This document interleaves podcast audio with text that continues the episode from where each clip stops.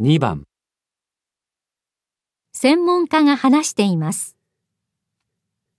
皆さんはロボットというとどんなものを想像しますか？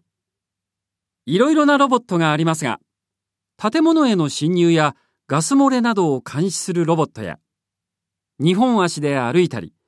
人々の心を和ませてくれるペットロボットもあります。それから、寝たきりの人が歩く訓練をするのを助けるリハビリロボットなど、福祉の分野でもロボットが使われるようになりました。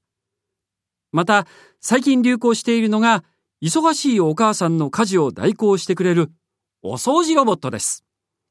全自動で部屋をきれいにしてくれるので、家事の負担が軽くなったと喜ばれています。この専門家は何について話していますか？1、ロボットの種類、